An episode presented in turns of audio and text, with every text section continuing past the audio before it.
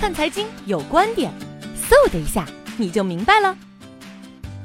年初以来，在全球投资组合的板块，黄金价格的高涨显得比较醒目，而且整个黄金价格的上涨，在所有资产类和商品类价格当中显得比较突出，进而人们对黄金长期前景的趋势转为乐观，就是黄金已经进入了牛市的地带。但是这个地带呢，就告诉我们它的趋势性是非常不确定性的，所以未来的黄金走势的明朗还需要进一步的观察。而近期黄金的反弹，可能很大因素是跟自己长周期有非常重要的关系。毕竟黄金价格的低低迷的时代，因为盘整的时间相对比较长了，所以黄金价格反弹存在着必然性。有涨有跌，涨大跌大，这个基本的规律在当今流动性过剩的金融市场上依然是一种规律可循，只是周期和节奏会相对的有所变化。第二个角度呢，就是全球股市的这种调整性，尤其是股市下跌。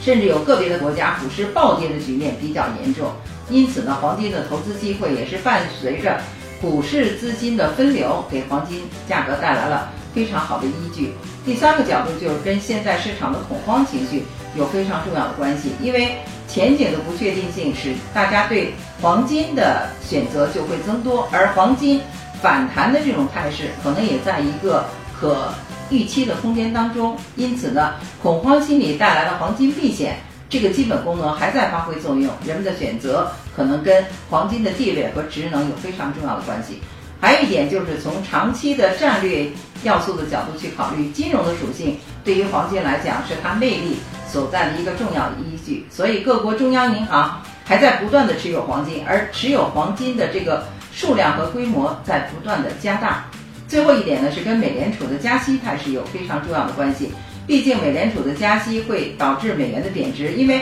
只有美元贬值，美联储加息的前景才会顺畅。从近期的走势能够看出，美元指数是从九十九点下跌到九十七点，